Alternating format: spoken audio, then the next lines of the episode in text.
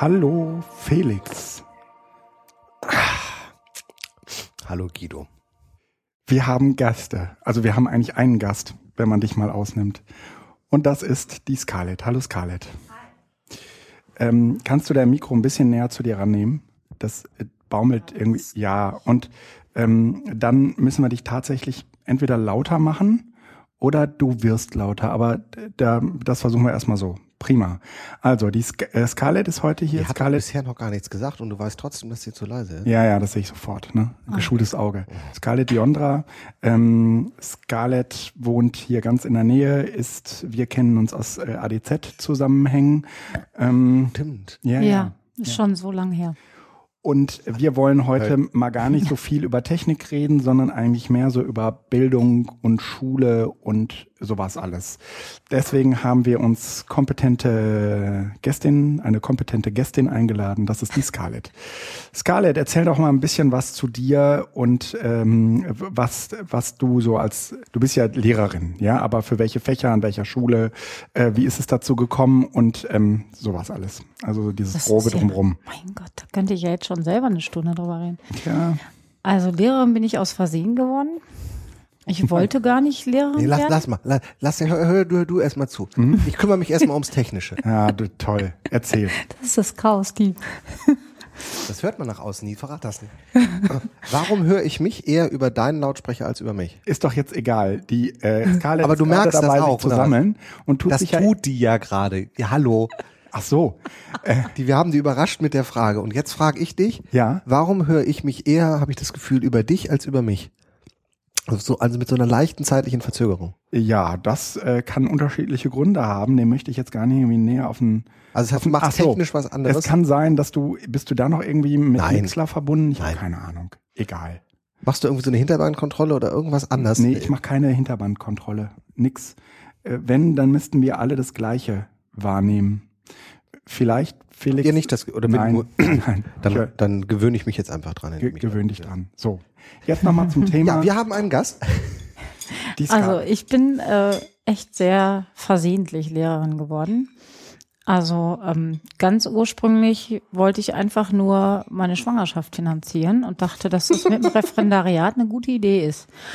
Ähm, und da war ich eigentlich sauer auf den Staat, weil der mich um viel Geld gebracht hatte vorher. Also das ist eine, eine Also echt Lehrerin lustige aus Rache. Lehrerin aus Rache, ja. Und dann habe ich ähm, Aber du bist, du hast doch nicht zufällig, also du musst das doch irgendwann mal angefangen haben zu studieren. Ja, ja, gut. Aber studiert habe ich ja aus einem anderen Grund. Ja, aber studiert habe ich es aus einem anderen Grund. Ich habe äh, studiert, weil Lehramtsstudiengänge ja bessere Erfolgsaussichten auf dem Berufsmarkt haben.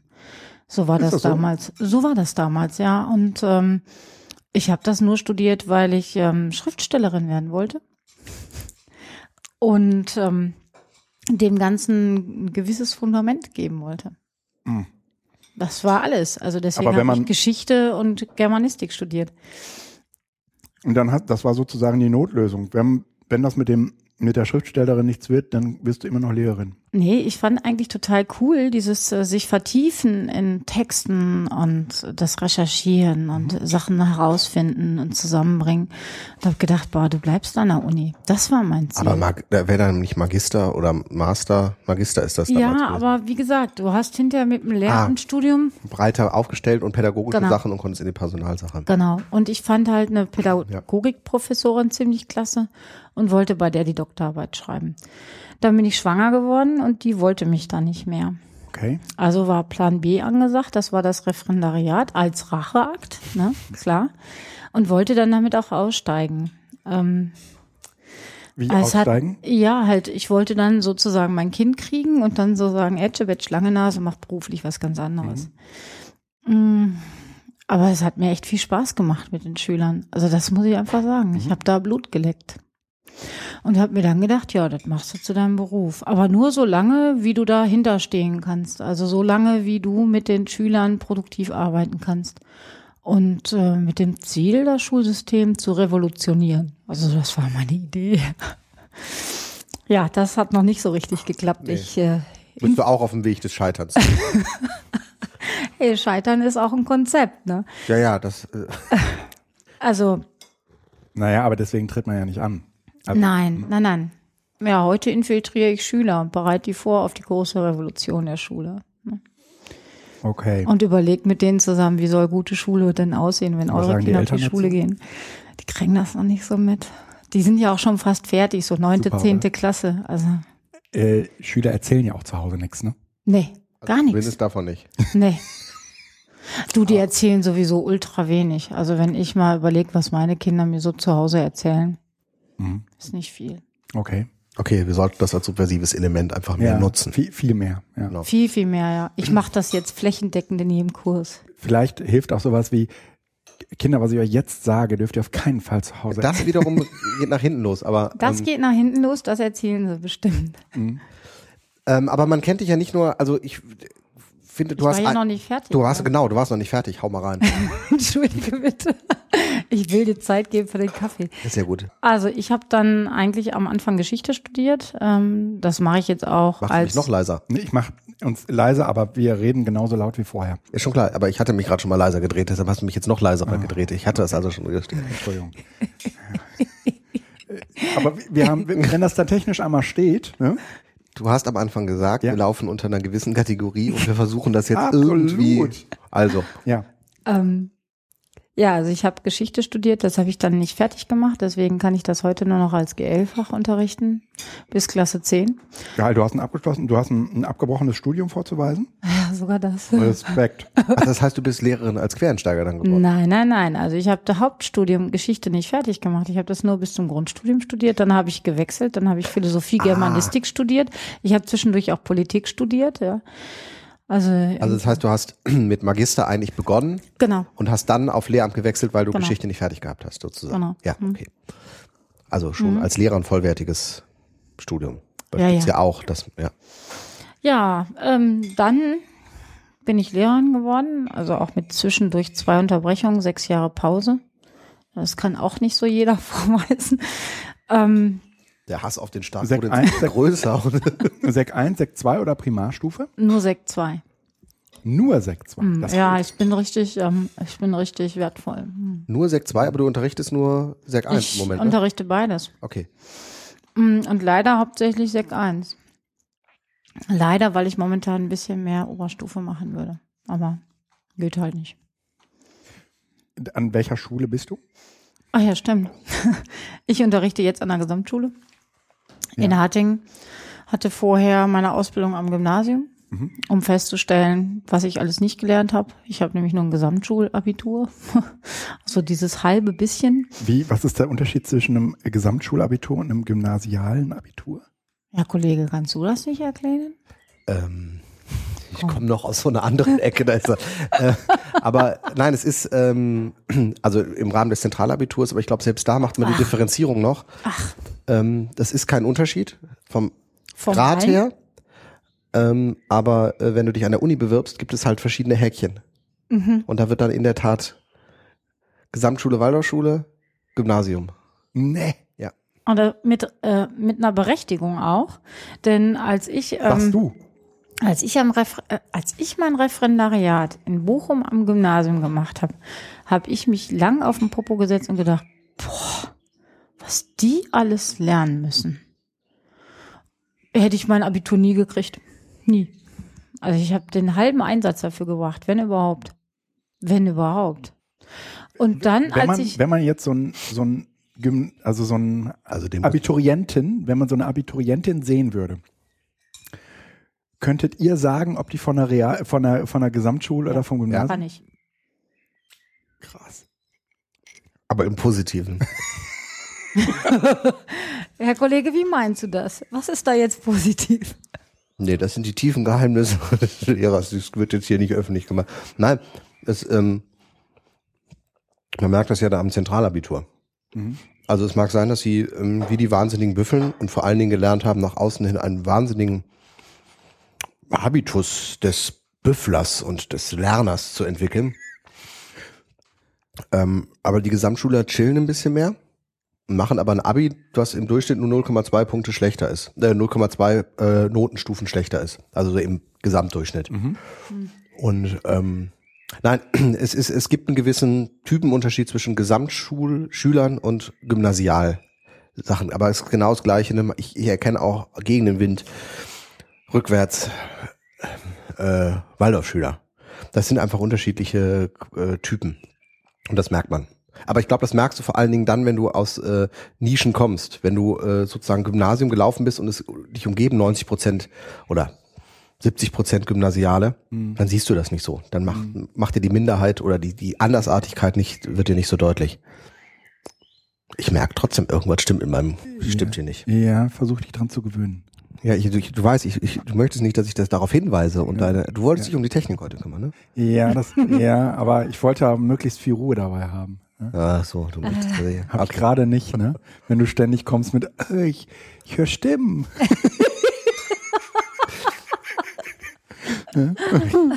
ähm, nee, ich, also ich glaube, das merkt man. Sofort. Ja. Also ne, Ausnahmen bestätigen die Regel, aber so es gibt so es gibt eine aber gewisse Tendenz. Du könntest jetzt als Gesamtschullehrer auch an einem Gymnasium unterrichten. Ja, natürlich. Oder? Ich habe Sek 2 plus Sek 1. Moment. Nicht mehr so einfach. Ich habe eine Kollegin, die gerne versetzt werden möchte. Hm. Ja, die würde lieber liebend gerne endlich mal niveauvoll arbeiten. Ja, hm, nicht mit ähm, Assis. Hm. Ja, Entschuldigung, ich habe es nicht gesagt, das hast du gesagt. So und ähm, und ich habe es auch ganz lustig gemeint. Also, ne, und ich verstehe die junge Dame auch ein bisschen, ne? Also es gibt Fürs und Widers. Also ähm, hm. ganz ehrlich, hm. ne, es ist auch nett, wenn du äh, nicht ständig irgendwie für Ruhe und Disziplin sorgen musst, ja. sondern die erleichtert sind, dass du mal nicht so ganz so streng bist wie die anderen Lehrer. Da habe ich sehr von profitiert am Gymnasium. Ich war der bunte Vogel. Jetzt an der Gesamtschule bin ich der Durchschnitt, also der Durchschnittslehrer. Da mhm. gibt's nur so durchgeknallte Menschen. Mhm. Ja, da musste viel mehr mit Disziplin kämpfen. Brauchte ich am Gymnasium nicht. Ja, so. Nur mal als Anmerkung. Aber äh, du kannst nicht so einfach wechseln. Geht leider nicht. Ja. Tut mir leid. Nicht mehr. Also rein formell. Aua. Da bin ich mal gespannt, wer sich da gleich outet. Felix, du vielleicht? Ich habe es gerade ausgemacht und es hat weitergeklingelt. Ist das iOS kaputt? Ja, das iOS ist kaputt, genau. Es kann vielleicht war ich, ich weiß es nicht. Mhm. Immerhin fun funktioniert dein iMessage jetzt wieder. Genau, hm. das danke dafür. Nein, formell ist das, ähm, kannst du den Wechsel eigentlich machen, weil es ja die gleiche Gehaltsstufe und die gleiche Ausbildung ja. ist. Es ist nur in Düsseldorf halt, also jetzt in dem Fall in Düsseldorf, ähm, ein Wechsel der Zuständigkeit des Dezernats oder was das dann ist. Also die und in dem Sinne ist das so ein, dass du brauchst ein Gymnasium, was dich möchte und du musst die Gesamtschule musst dich gehen lassen, dann kann man das machen, aber das ist genauso schwierig wie ein Wechsel von den Schulen zwischen den Bezirksregierungen. Das sind immer, wenn dir da jemand sagt, nö, du bist auf Goodwill angewiesen. Ach mhm. du Scheiße. Aber das ist, ich meine, hast du schon mal überlegt, irgendwie zu wechseln? Naja gut, aber wenn ich wechseln würde, müsste ich mich komplett neu bewerben. Fertig. Siehste? So, das können wir auch noch machen. Okay. Ich könnte mich kündigen und neu bewerben und bin dann irgendwie halt, hab ja. verzichte auf gewisse. Also deshalb ist das immer so ein, so ein Klagen auf einem Niveau, mhm. wo andere, also das wäre so, wie wenn du bei der Post arbeiten würdest und gibt 20 Filialen und du möchtest aber unbedingt in die, gehört aber zu einem anderen äh, Bereich und dann, also, ja. ne? Gut. Äh, ja. Schöner Vergleich, ja. Weiter. Ja. Es gibt ähm, ja noch, es gibt ja noch spannende, ich warte, die, die baut es ja auf. Ja, genau. Mhm. Ja, ähm, ja, also ich bin dann halt an diese Gesamtschule gekommen. Ich war vorher am Gymnasium, habe da Vertretungsunterricht gemacht, habe also auch viel Vertretungsunterricht gemacht an verschiedenen Gymnasien und habe festgestellt, dass äh, die Schüler dort sehr dankbar sind. Das habe ich ja gerade gesagt. Ne? Also sie sind wirklich sehr dankbar. Als ich am Waldring-Gymnasium weggegangen bin, waren die schon sehr traurig. So, und dann komme ich an die Gesamtschule und da war es auch alles viel anstrengender. Also empfand ich so, ne? Die Klassen waren lauter, die Klassen sind voller und die Schulen sind, zumindest diese, total abgeranzt. Das Material ist schlecht, ja. Du musst, also in dieser Jetzt Schule. In Hattingen? oh, schrecklich. Du darfst echt nicht gucken. Du darfst nicht gucken. Das ist total baufällig, das Gebäude. Rein theoretisch, rein theoretisch müssten eigentlich alle Eltern, die sonst immer so, Widerspruch, die müssen sofort auf die Barrikaden gehen, Gesundheitsamt auf, auf den Plan rufen und so weiter. Das Gebäude, Gebäude ist baufällig. Es ist rissig. Du kannst es sehen. Also ich habe noch nie so ein abgeranztes Gebäude gesehen. Bei, bei uns an der Grundschule war das irgendwie so, es gab ein Budget für eine neue Toilette. Und Wir haben dieses, zwei Lehrerklos. und, und dieses Pro Budget, Gebäude eins. dieses Budget konnte nicht abgerufen werden, weil die zuständige Sachbearbeiterin oder der Bearbeiter, das weiß man nicht genau, in der Stadt Essen, ähm, krank war und nicht in der Lage war, entsprechende Angebote einzuholen, um die Toiletten erneuern zu lassen. An sowas, das ist echt krass, an sowas scheitert's, ja. Du musst also, dir überlegen, wie schwerfällig das dann ist, ne? es ist schwerfällig, aber kontrolliert. Also das ist immer, das ist, das ist, das geht hier um öffentliche Gelder und äh, da bin ich der Ja. Meinung, das darf schwerfällig sein. Es ist blöd, dass es an sowas scheitert. Die Alternative ist, der Schulleiter entscheidet, ob die Toilette gemacht wird oder nicht.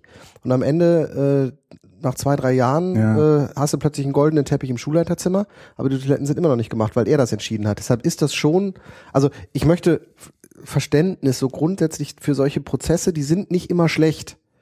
Da kann man Nee. sich schnell drüber aufregen, aber eine Alternative rauszudenken, wo sozusagen eine Kontrolle existiert über die Ausgabe von öffentlichen Geldern, das ist, wird auch schwierig. Ja, es gibt aber in, in es gäbe ja ein demokratisches System, was sozusagen an die Schule andockt. Ja, die Elternvertreter Zum Beispiel. Sphären oder was auch Ja, immer. aber es wird dann unendlich komplizierter, die werden dafür nicht bezahlt. Das heißt, man hat da das gleiche Problem wie auf lokaler Ebene. Da sitzen dann Leute im Stadtrat, die das alles nur freiwillig machen und eigentlich sich nicht mit beschäftigen. Also das ist, ähm, Also weiß ich nicht, da muss es ein anderes System geben, Es- weil das ist auch es ganz dafür muss es keine Ausschreibung geben. Hm? Also für Toiletten darf es keine Ausschreibung geben, sondern eigentlich muss Sorry, es klar es geht sein, um das ist, 20.000 Euro. Ne? ah, gut, das ist dann Äh, wir, also ich habe Toilette ich, für 20.000 ich hab, Euro. Ja, ich habe auch gestutzt, als ich hörte 20.000 Euro für für die Renovierung einer Toilette. Ich meine, das sind irgendwie ne, fünf Häuschen, die da, die da, ne, die so renoviert werden müssen. Aber offensichtlich mit dem ganzen Wasserkopf, der dazugehört. Also Ja. du brauchst jemanden, der die Ausschreibungen koordiniert und so weiter. Genau. Ja. Das macht das ja auch unendlich teuer und unendlich unbeweglich. Ne? Mhm. Das heißt, es müsste irgendein System geben, um das einfacher zu gestalten. Ich kann verstehen, dass du sagst, ne, die Vergoldung der Wände des, äh, des Schulleiterzimmers sollte man vermeiden. Das finde ich auch einen guten Gedanken.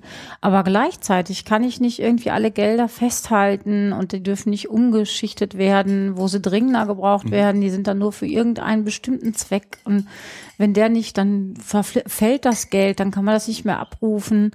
Ja, ich denke daran, zum Beispiel aus reiner Verzweiflung hat irgendwann das Kollegium entschieden, wir kaufen einen Drucker, weil die ja nun mal nicht so teuer sind. Dann haben wir den angeschlossen, dann ist er kaputt gegangen. Ja, da kümmert sich die Stadt nicht drum. Da wird auch, eigentlich ist es so, dass der PC einen neuen Treiber, dass man da einen neuen Treiber installieren müssen. Also, dass da ein neuer installiert werden müsste. Aber da wollte die Stadt sich nicht drum kümmern, weil das ist ja nicht deren Drucker. Und da sind so die Probleme, die dann anfangen. Gut, wenn du diese, diese Lücken, die du da füll, hast, wenn die dann nicht irgendwie aufgefangen werden können Jetzt aber durch Initiative, weißt du?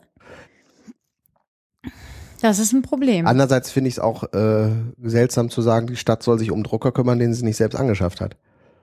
Ja, aber sie schafft ihn ja nicht an, weil sie sagt, wir haben kein Geld. Aber gebraucht wurde er ja schon. Na, da, Ich- da also ich, jetzt aus der, ja, also jetzt äh, aus der Perspektive ähm, von Schulleitung ist es eher ein Nicht-Wollen statt ein Nicht-Können. Also die, die, die Mittel, um Drucker anzuschaffen, sind da. Es gibt Medienkonzepte, Medienentwicklungspläne der Städte, äh, es gibt Medienzentren, die sowas ausstatten. Da ist die Frage, wie, wie, wie verkauft man das? Aber grundsätzlich ist Geld dafür da. Es ist auch Geld für einen Kopierer da. Die, der muss halt vom Etat irgendwo finanziert werden, vom Investitionsetat gekauft, vom Verwaltungsetat irgendwie dann die laufenden Kosten. Das geht. Die Frage ist, wo hakt es? Aber wenn, wenn, wenn, man, wenn ihr als Kollegium sozusagen aktiv werdet, ist das löblich. Aber die Stadt wird euch da nicht auffangen, sondern eigentlich gibt es genau dafür äh, Mittel. Ja, wenn die erschöpft sind, sind sie erschöpft. Ne? Ja, aber da ist die Frage, was ist damit gemacht worden? Weil äh, du, du, Du, da stecke ich jetzt aber nicht drin. Nee, das ist, ich, ich versuche das jetzt nur aus der anderen Perspektive mal deutlich zu machen. Das ist nämlich ganz oft auch, ähm, bevor man sozusagen äh, die, die aus, der, aus der Filterblase der Schule, die man dann hat, nach außen meckert, gibt es oft auch Dinge, wo man sagt, wo ist denn das eigentlich hin? Also Schulen, zwei Schulen nebeneinander, die einen haben 20 Beamer im ganzen Schulgebäude verteilt und die anderen zwei.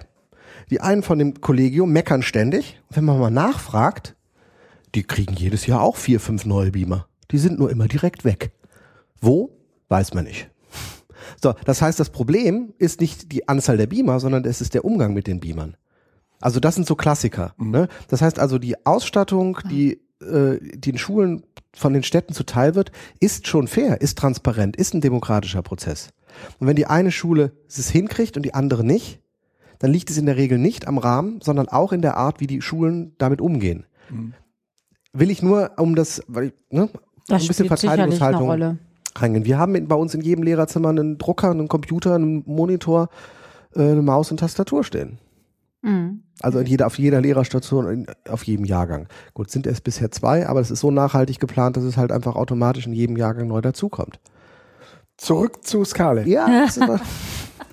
Erzähl. Also, das ist marode, marode bei euch und du bist sozusagen in Hattingen oder an dieser Gesamtschule auf schlechte Bedingungen gestoßen. Ja, aber schon bevor ich tatsächlich dort, also direkt mit dem Vertragsunterschrieben, mhm. äh, mit meiner Vertragsunterschrift, habe ich dann auch von meiner Schulleiterin mir unterschreiben lassen, dass ich das Sabbatjahr mache. Also das war schon klar, Festanstellung bedeutet für mich, ich mache das Sabbatjahr. Und Sabbatjahr heißt, du hast sieben Jahre äh, angespart und hast nee. oder sechs Jahre und hast im siebten Jahr dann. Also das ist äh, der Klassiker natürlich, aber du kannst die Stückelung anders auch machen. Du kannst zum Beispiel sagen, ich spare ich vier Jahre an, mhm. Ne, immer ein Fünftel mhm. und werd, bekomme das dann im, äh, im fünften Jahr ausgezahlt. Ja. Und dann kriegst du halt fünf Jahre vier Fünftel deines Gehaltes. Ja. ja? Mhm. So, Oder dass du praktisch anders. im fünften Jahr nicht arbeiten musst, sondern und trotzdem Geld kriegst. Genau. Mhm. Das ist im Grunde genommen äh, so eine Teilzeitlösung. Mhm. Du sparst sozusagen deine Teilzeitbeschäftigung. Du arbeitest voll und kriegst die Teilzeit in einem Jahr ausbezahlt mhm. an Freizeit. Mhm. Und das habe ich gemacht. Mit welcher Motivation nimmt man ein Sabbatjahr? Also du hast gesagt, du hast es gemacht, bevor du ähm, äh, bevor du an diese Schule kamst, oder? Direkt mit, genau. Und zu dem Zeitpunkt war da ja noch nicht klar, dass das an der Schule vielleicht irgendwie nicht so doll ist, wie du dir genau. das gedacht hast, sondern da muss ja, und du kommst von der Schule, wo es eigentlich toll war, und jetzt ist die Frage, was war dann die Motivation, ähm, dieses Sabbatjahr äh, zu nehmen? Das ist ganz einfach. Ich habe äh, selber drei Kinder inzwischen mhm. und ähm, die sind auch jetzt älter, natürlich, logischerweise. Mhm. Und ähm, was ich sehr bedauert habe, war immer mit anderen Kindern meine Zeit zu verbringen. Mhm. Ähm, ich fand als Mutter vor allen Dingen in den ersten Jahren nichts spannender, als meinen eigenen Kindern dabei zuzusehen, wie sie in die Welt gehen. Also wie sie zum Beispiel ja. darauf reagieren, wie sie lernen. Und mhm. ich habe euch ja schon mal erzählt, wie die Lucy schreiben gelernt hat. Das ist einfach total spannend gewesen. Du musst es aber nochmal für alle erzählen, damit. Äh Ja, also meine Tochter hat sich selbst das Schreiben beigebracht. Und zwar hat die ähm, angefangen mit anderthalb das erste Mal so Kritzel-Kratzel nachzumachen und mir zu erzählen, dass sie auch schreibt. Und dann hat sie ähm, kurze Zeit später, also es sind immer so Abstände dazwischen gewesen. Ne? Sie hat nie am Stück daran gearbeitet. Man kann sich vorstellen, so vier Monate war dann Pause und dann kam auch nichts mehr. Und ich habe gedacht, sie hätte es vergessen. Und dann kam sie und dockte an der Stelle wieder an, wo sie vorher aufgehört hatte zu lernen. Sie fing dann halt an, also erst Kritzel-Kratzel zu malen, dann versuchte sie einzelne Wörter abzumalen, also die Buchstaben zu übertragen und dann kam sie mit Videokassetten und malte die ordentlich ab und dann tippte sie die Buchstaben ab am Computer, das war also auch sehr irre. Dann hat sie von mir verlangt, dass ich ihr Buch äh, Wörter aufschreibe am Rechner, weil sie kam immer, wenn ich selber arbeiten musste. Und dann habe ich das also auch sehr mühselig gefunden, immer für sie die Worte aufzuschreiben und habe sie ihr dann nach und nach diktiert. Das heißt, ich habe gesagt, wenn sie dann Mama schreiben wollte, hm, a, hm, a und habe sie geführt. Und irgendwann wusste sie, wo jeder Buchstabe ist. Das ist echt total klasse gewesen. Und dann äh, waren immer wieder Pausen dazwischen. Aber diese Wörterlisten, ne, die sie dann angestellt, aufgestellt hat, die gibt es immer noch. 30 bis 40, 50 Wörter, die sie dann untereinander auf, abgetippt hat.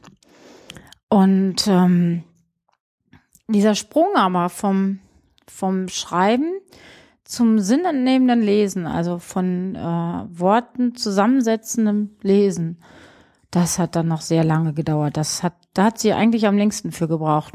ungefähr ein Jahr, also immer wieder mit Pausen. Aber mit fünf Jahren hat sie das dann drauf gehabt. Also anderthalb fing es an, mit fünf konnte sie dann schreiben und lesen. Hat dann alles gelesen, wie das so ist, ne, wie wir das kennen von Kindern, fing dann an, alles zu lesen und ja, eroberte sich so das Reich der Buchstaben. Und hat dann auch ganz schnell angefangen, anderen das vorzulesen. Also sie ist heute auch oft der Vorlesekönig, weil sie schon mit verschiedenen Stimmen spricht. Und deswegen war das Podcasten für sie auch so wichtig. Ja, ah, okay. ja, ja, ja. Denn sie liest spontan so vor, dass die anderen direkt verschiedene Stimmen okay. kriegen und so. Das ist echt total spannend. Also fand ich. Und diese Prozesse wollte ich eigentlich begleiten. Ich fand das sehr bedauerlich, dafür keine Zeit zu haben. Und äh, du hattest zu dem Zeitpunkt noch gar nicht vor, irgendwie wegzufahren, sondern du wolltest äh, dir das, die, die, Zeit zu Hause mit deinen Kindern nehmen. Naja, ich hatte schon da überlegt, also zu Hause kriege ich die Zeit ja mit meinen Kindern auch nicht. Ne? Mhm. Da muss ich sie ja auch hergeben. Ne? Da muss ich sie in die Schule opfern. Also für mich war das immer so, wenn meine Kinder in die Schule gingen, war das für mich der größte Verlust weil ganz schnell sich bei ihnen so eine Lernmüdigkeit einstellte und mhm. die waren dann auch eingebunden in einen anderen Alltag und hier noch ein Kurs und da noch Hausaufgaben und immer wieder Hausaufgaben und ja, dass ich halt überlegt habe, welchen Weg kannst du gehen, dass du wirklich was von deinen Kindern hast, also aktiv und nicht nur passiv. Mhm. Jetzt ist natürlich, also wie alt sind deine Kinder? Jetzt sind sie die große ist 17, fast schon 18. Mein Sohn wird 14 jetzt im Juli und die jüngste ist 11.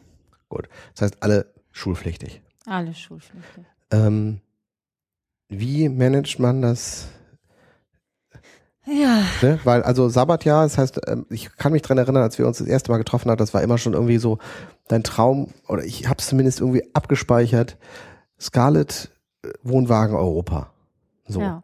Das, da hast du von erzählt und ich glaube, das ist, war noch weit vor dem Sabbatjahr, dass das irgendwie was wäre und ähm, du wolltest dabei eventuell ein Buch schreiben oder irgendwie sowas. Genau. Ähm, da können wir ja gleich nochmal drauf zurück. Wie managt man das, dass man drei schulpflichtige Kinder ein Dreivierteljahr aus allem rausnimmt und ähm, mit denen den Tag verbringt, verbringt ne? und äh, nichts mehr arbeiten muss, nichts mehr machen muss und alles easy ist. Ja, ist toll. Ne? Also es ist eigentlich ganz leicht, weil in Deutschland gibt es zwei wesentliche Gesetze. Das jetzt, eine wird, jetzt wird spannend, wie ich mein, also Titel, wie ich mein Kind aus der Schule hole, und ohne die Schulpflicht zu und es mhm. trotzdem was lernt. Nee, und es was lernt. Nicht trotzdem. Oh, ja. Also das erste ist, ähm, es gibt die sogenannte Schulpflicht. Klar, wissen wir alle. Das zweite ist aber, es gibt die Elternaufsichtspflicht. Und die steht über der Schulpflicht. Das heißt also, wenn ich nachweisen kann, dass ich aus vollkommen egoistischen Gründen eine Reise durch Europa mache und meine Kinder während dieser Zeit nicht beaufsichtigt werden kann, kannst du sie mitnehmen, weil. Haha, du hast es. Das heißt, auch unter, also auch 17-Jährige, für die gilt das noch. Ja, also jetzt kommt. Trotz Abi. Äh, Moment, also ähm, jetzt wird's ein bisschen schwierig. Also ich sag mal, in der Grundschule ist das überhaupt gar kein Problem. Jedes Kind, das in der Grundschule ist, kriegst du mühelos raus. Weil das ist ja noch nicht so wirklich ernst. Da sprichst du das mit den Lehrern ab, musst sowieso alles mit den Lehrern absprechen. So, ähm, das ist wirklich äh, kein Problem, weil da ist auch ein anderes Amt für zuständig, nämlich das Schulamt. Ja, und für die ist das alles nicht so ganz so problematisch. Macht ja auch keiner. Das ist ja der wichtigste Teil, Felix. Es macht ja keiner. Ja, weil es aber auch kaum einer weiß. Also der, der, der ich, ich habe gerade folgende Situation vor Augen und überlege mir, warum wir da eigentlich immer so ein Theater drum machen, wenn nämlich das eine gängige Praxis auch sein kann. Ähm, Eltern kommen aus der Türkei, aber voll so, ähm, sozialisiert auch in Deutschland. Trotzdem Onkel in der Türkei ist krank. Mhm. Jetzt gehen wir davon aus, das stimmt. Das ist also jetzt nicht dieser klassische Onkel, sondern wirklich. Ja. Die Kinder haben das Recht, in jeder Schulstufe, Grundschule, Sek 1, Sek 2, einmal einen Heimaturlaub außerhalb der Ferien zu machen. Mhm. Das heißt, die dürfen mit den Eltern einmal frühzeitig oder zwischendrin nach Hause, um dort irgendwie einen Notfall, weil es anders nicht geht. Ähm, das ist bisher bei mir abgespeichert unter Schulpflicht und eine Ausnahme Heimaturlaub pro Stufe einmal. Wenn aber die Aha. Aufsichtspflicht gilt, also Mhm. Aufsichtspflicht schlägt Schulpflicht, müssten die überhaupt keine Anträge stellen, sondern im Grunde, Doch, doch, du musst schon. also einen Antrag muss man schon stellen. Ja, ja. Aber der wird, der, dem wird stattgegeben, weil natürlich, wenn die beiden Eltern in die Türkei fahren, weil der Onkel krank ist, So ist es. dann müssen die Kinder ja mit. Also gar nicht mal, weil es Heimaturlaub ist, sondern weil die Aufsichtspflicht verletzt ist. So ist es. Also da, Wo stellt man den Antrag? Also es ist so, also bei mir ist es ja so, Lucy und auch äh, Diana und Elias, also meine drei Kinder, waren ja alle an der gleichen Schule. Die waren alle an der sogenannten freien Schule in Bochum, Ah, auch zu dieser Zeit. auch zu dieser Zeit. Das ist natürlich nochmal eine ganz andere Geschichte dann, und oder? dadurch haben die das alles geregelt. Aber ich hatte mich vorher schon beim Schulamt erkundigt und bei der Bezirksregierung, dass diese Möglichkeit besteht. Und es gibt halt auch ein Gesetz, letztendlich entscheidet die Schulleitung. Ja, ja, das ist diese, man kann ja auch. Das ähm, ist so einen- ganz dünn und schwammig.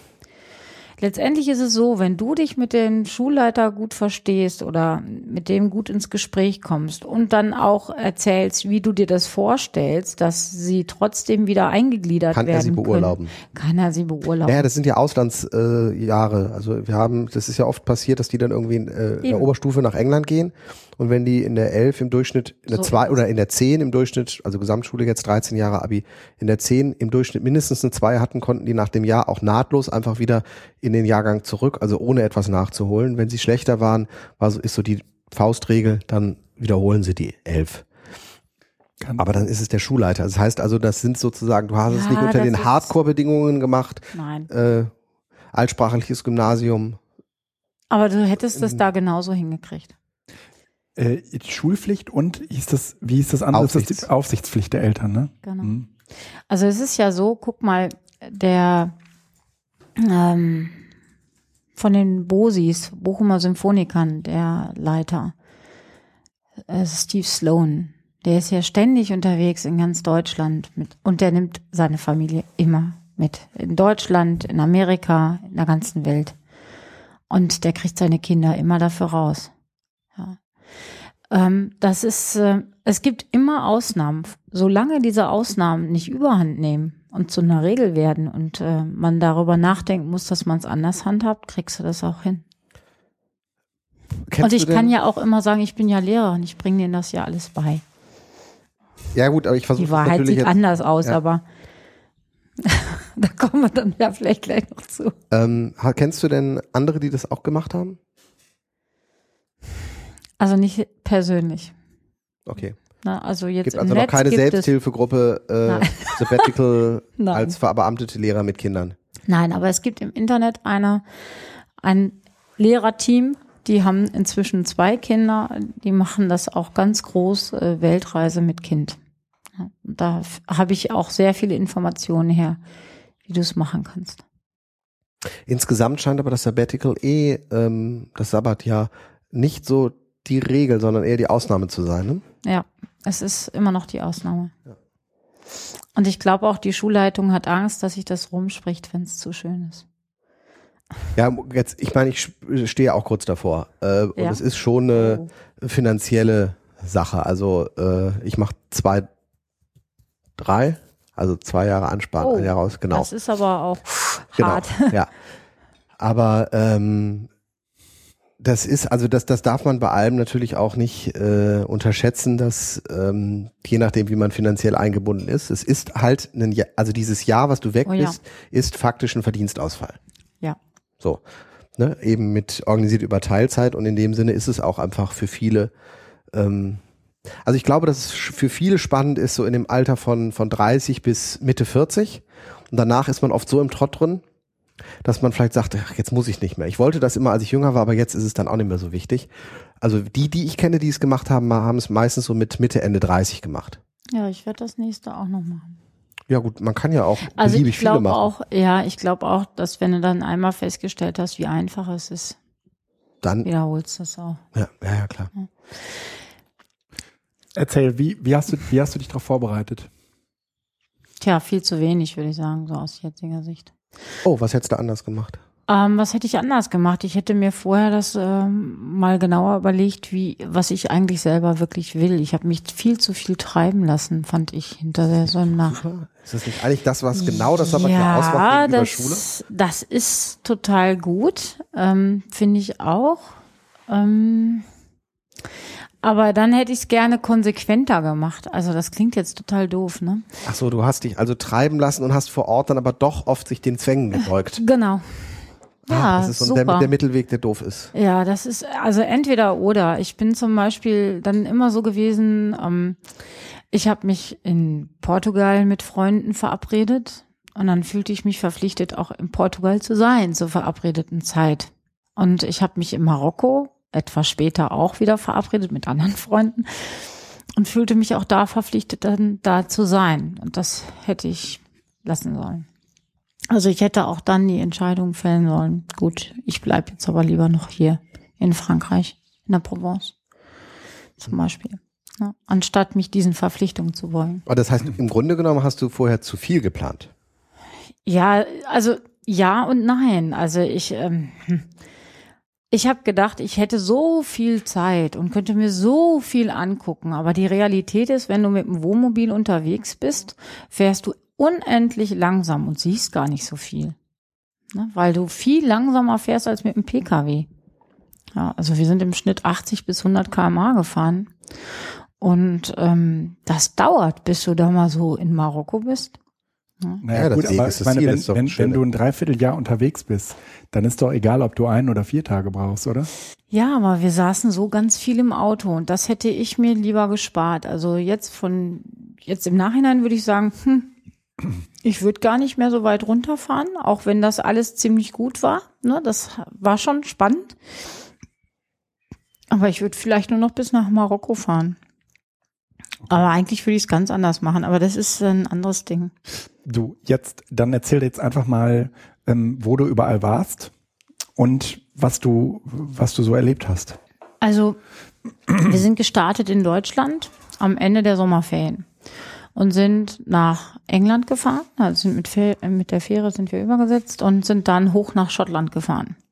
Auf der Nordseite von, Immer mit diesem Wohnwagen zusammen. immer mit dem Wohnwagen Das war so zusammen, ein genau. angehangener Wohnwagen, ja? Nein, wir Oder sind so ein mit Wohnmobil. dem Wohnmobil gefahren, der für viele Personen ausgelegt war, um darin zu schlafen, aber Bewegungsfreiraum hast du darin natürlich nicht so viel. Ja. Ähm, Das heißt, man muss schon echt gut miteinander können, sonst geht Oh man ja. sich auf den, ne? Mhm.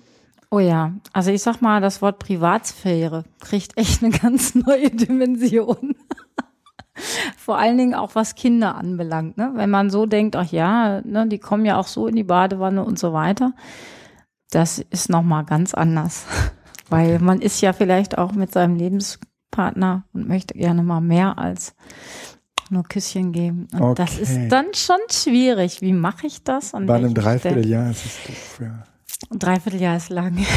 Ja, So, ähm, also das kriegt einfach ein ganz neues Thema. ne? Man muss auch darüber sprechen, was tun wir, wenn wir beide allein sein wollen. Was tun wir mit euch Kindern? Also wann dürfen wir mal miteinander schlafen? Welche Zeichen sprechen wir da ab? Wann dürfen wir ungestört sein? ich habe gedacht, da muss ich mit meinen Kindern nie drüber reden. Also, ne? Ich habe gedacht, da, ich muss vielleicht mit meinen Kindern darüber reden, äh, äh, auch in Zeiten von YouTube und YouPorn, äh, wie das funktioniert und was es alles so gibt. Aber ich habe gedacht, ich muss nicht mit ihnen darüber reden, wann ich es tue. Das musst du aber tun, musstest du tun. Ich, äh, ja. Krass. Also ich sag dir, ich habe viele Dinge auf dieser Reise zum ersten Mal gemacht, ganz ehrlich. Also ähm, wir haben uns in England, also das war dann der Zeitpunkt, wo es dann notwendig würde, wurde, darüber unterhalten. Und dann haben wir ein Zeichen vereinbart, dass wir nach draußen ein Handtuch hängen, ganz klassisch, ne? Ihr kennt es sicherlich von Dirty Dancing. Nein? Nee. Ähm, dann solltet ihr vielleicht Männer unter sich. Ja, da hängt dann halt, wenn nicht gestört werden soll, ein Handtuch über der Türklinge. Und dann haben wir das eben versucht, auch ein Handtuch nach draußen gehangen. Es ist natürlich sehr erotisch, wenn man weiß, man könnte trotzdem und alle wissen jetzt Bescheid. Und es ist irgendwie total toll. Ja, Tür geht auf, Mama ist. Mama, ich muss auf Toilette. Ich ja, nee, das macht man ja nicht, das macht man ja eh, oder? Ja, stimmt. Die Toilette ist auch ein Thema. Ja. Die Toilette ist ein ganz eigenes Thema. Das darf nur Mama und die anderen gehen alle auf den Campingplatz. Echt? Zum Ja, Beispiel. ja, also bei uns gab es die Regel, groß darf nicht. Ja, Oder so. Ja, also groß ging einfach nicht, weil dann war Jetzt weiß ich, was du so meinst mit Privatsphäre. Dinge, die man noch nie. Das sind Dinge, die, über die muss man ja normalerweise irgendwie auch mit seinen Kindern nicht reden und das ist Nein. auch gut so, ja? Ja, das stimmt. Aber wenn du Auf der anderen Seite, auf fünf Quadratmeter wohnst, Ja. oder wie groß ist so ein Ding? ja, Zehn. Ja. also zehn, aber weißt du, da ist dann Und schon ja, jeder fünf. Schrank mit drin. Ne? Ja, ja, Und genau. Du hast praktisch keinen Raum. Und äh, Schön ich habe ja auch, Regentagen, wenn dann noch alle nass sind und zusammen dann da. Oh. du Felix, ich habe sogar gedacht, ach ja, die meiste Zeit ist man ja eh draußen. Nee, falsch. Die meiste Zeit ist man da drin. Man darf das echt nicht unterschätzen. Ich habe das so bereut, dass ich dieses Ding angeschafft habe auf der Reise. Das könnt ihr euch nicht vorstellen, wie oft ich das bereut habe. Also du wir hast das waren, erst auf der Reise angeschafft. nein, nein, also für diese Reise. Für diese Reise. Habt ihr es jetzt noch oder nicht? nie vorher im Wohnmobil und nie wieder danach. das kann ich dir auch sagen. Damit bin ich fertig. Also das heißt, ihr habt den auch nicht mehr. Nein. Eins zu eins verkauft. Also wir haben das gleiche rausbekommen, was wir reingegeben haben. Ein Jahr kostenfrei sozusagen das Ding. Ähm, genommen. Neuwagen? Nee, gebraucht. Nee, nee, gebraucht. Ja. Okay, also du bist dann in Deutschland los nach den Sommerferien. Ja, also ich bin in Deutschland los. Wir sind nach England. In England gab es dann, wie gesagt, schon mal die ersten Themen, die dann äh, sich aufzeigten. Und dann sind wir hoch nach Schottland über die Nordseite von England. Nee, nicht Nordseite. Ostseite wollt Danke. Westseite oder Ostseite? Nie ohne Ostseite. Ostseite. Nicht ohne Seife waschen. Ne? Und Ja, genau. Ostseite sind wir hochgefahren und dann sind wir später wieder äh, in Edinburgh haben wir gekehrt an der Westseite. Also wir sind nicht ganz so hochgefahren. Das war auch gut so, weil es war zwar Ende Sommer, aber es war echt kalt in Schottland, fanden wir. Ne? Vor allen Dingen, wenn man halt ein Wohnmobil hat. Wir hatten nahezu konstant übrigens die ganze Zeit sowas um 17 bis 22 Grad das ganze Jahr. Also da pendelt es sich ein. Schottland? Schottland hatten wir ungefähr 18 bis 20 Grad. Nein, also die Reise war etwa, weil die, Die ja Reise, quasi genau. von oben nach unten gereist sind Ah. Genau. und sozusagen mit der Kälte. Na, ja, der Kälte genau. vor, vorne weggefahren Ja. äh, seid. Mhm, genau. Und ähm, ja, das war sehr spannend. Also schon allein England kennenzulernen von den vielen verschiedenen Seiten. Auf der anderen Seite zu sehen, wie arm das ganze Land ist. Bis dahin kannte ich nur London. Genau, das ist ja auch England. Ist auch England, aber Da ist nur so Alles reingebuttert und der Rest ist genau, ist richtig hochgradig arm. problematisch, problematisch, ja. Ja, also richtig arm. Und ähm, aber was ich zum Beispiel auch spannend fand, war in Wales diese verschiedenen Spracheinschläge, die man da ja noch verfolgen kann. Das fand ich sehr interessant. Vor allen Dingen, weil das in Frankreich, Frankreich, Spanien wieder auftaucht. Ne? Mit den Basken. Okay. Und was die Waliser haben, haben die Basken ja auch.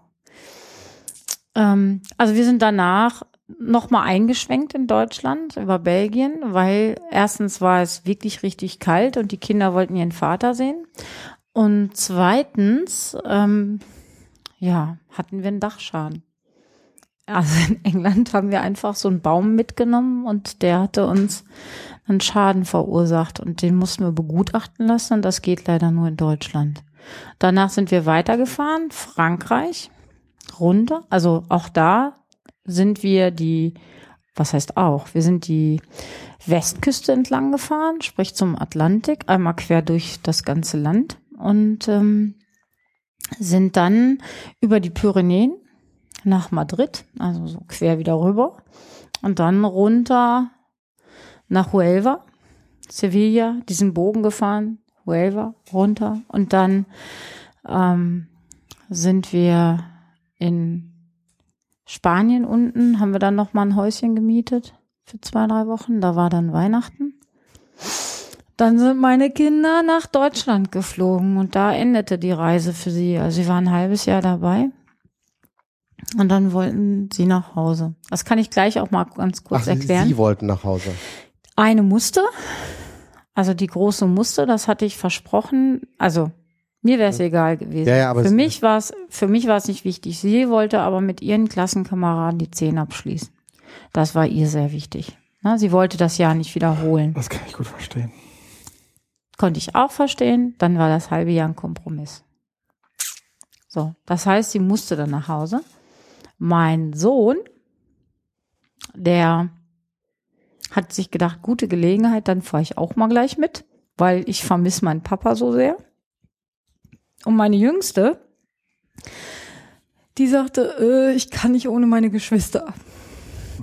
Und damit waren sie alle drei dann bei Papa. Da waren sie auch gut versorgt und insofern denke ich, äh, war das okay. Und Ostern habe ich sie auch wieder bekommen. Also ja. so, auf jeden Fall sind wir dann von dort aus Huelva nach Portugal. Von da sind die nämlich abgeflogen. Ach, ähm, von Faro aus. Wann? Irgendwie kurz vor Weihnachten. Das war der 23. Dezember. Ja, das war alles, also das sind so die Punkte gewesen, so die Eckdaten, die wir so hatten. Ja, und Dann hat sie frei. danach hatte ich frei, so könnte man sagen, ja.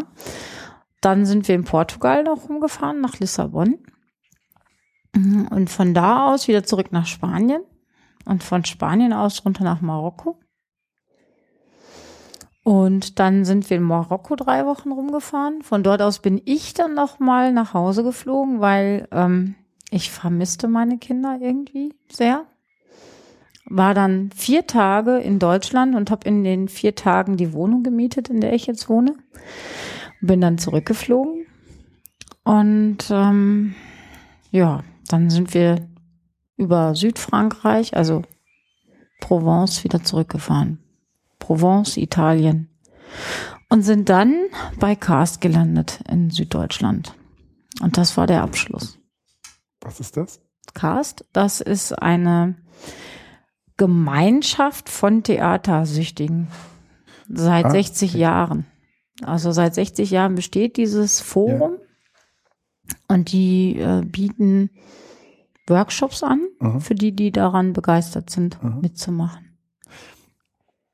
Lass uns mal so ein bisschen darüber reden, was du auf deiner Reise erlebt hast. Also vor allen Dingen irgendwie so das Bildungszeug. Also du hast ja auch irgendwie dieses Blog gehabt, da hast du immer so ein bisschen äh, erzählt. Du hast auch Schulen angeguckt, glaube ich. Ja, ich habe in äh, Sevilla eine Schule angeguckt und eine deutsche Schule, weil ich mir gedacht habe, ja, vielleicht wäre das ja was. Mhm. Ähm, aber habe dann auch festgestellt, als ich mit dieser Frau sprach, ähm, die mich da durchführte, die eben auch ausgestiegen ist aus unserem Bildungssystem, wenn man so möchte, dass das keine Option mehr für mich ist. Weil das Warum? im Grunde genommen das Gleiche ist wie hier. Also Warum ist sie dann ausgestiegen? ähm, sie hätte zurückreisen müssen nach Deutschland und ähm, das durfte sie nicht. Also du musst ja, wenn du von Deutschland geschickt wirst, ähm, musst du nach sechs Jahren zurückkommen. Dann kannst du dich nochmal beurlauben lassen für ein, zwei Jahre. Aber wenn du dann nicht irgendwann wieder brav dich hier anmeldest und Bist du weg, zurückkommst, bist du raus. Und das ist ihr passiert. Sie hat aber Familie und hat gesagt, ja, das geht jetzt vor. Ich kann da jetzt nicht einfach wieder weg. So. Also zu ihrer Familie. Ne? Und äh, deswegen ist sie da geblieben. Aber das Schulsystem ist dort genauso in Anführungszeichen verkorkst wie hier. Sogar noch eine Ecke verkopfter. Okay. Ist ja auch mal ne? Äh, schön zu hören. ja, da geht es viel mehr um Auswendiglernen und solche Sachen. Ne? Ah ja. Abrufbares Wissen als hier. Aber wenn du fragst, was ich gelernt habe, also prinzipiell habe ich ja gerade gesagt, ich habe ganz viele Länder touchiert. Ne? Ich selber spreche radebrechend Englisch, würde ich sagen. Also richtig gut kann ich Englisch nicht. Ähm, äh, das ist echt schade. ähm, Französisch habe ich auf dem Zeugnis stehen, kann ich aber eigentlich gar nicht. Spanisch habe ich mal gemacht. Kann mich auch nicht dran erinnern. Und jetzt reiste durch diese ganzen Länder. Und ähm, Latein habe ich gemacht. Also ich habe mein Latinum auch äh, irgendwie geschenkt bekommen. Gut, da kannst du wenigstens in Italien was mit anfangen. Du wirst sogar lachen. Ich konnte mit meinem Latinum am meisten anfangen. Ja, Verrückt. das ist echt irre, dass du äh, in diesen ganzen romanischen Sprachen so eine so eine Basis hast, um ja. zumindest zu erahnen, worum geht es. Ja. Ähm, das, das hilft dir nicht zur Kommunikation. Gar nicht. Du kannst so brr, ja. Du kannst aber, was du wirklich super kannst, ist in den verschiedenen Sprachen äh, Grundbegriffe kannst du zuordnen. Ja, also so, ähm, die sind überall irgendwie gleich. Also entweder sind sie mehr Deutsch oder mehr Englisch, aber irgendwas davon passt schon.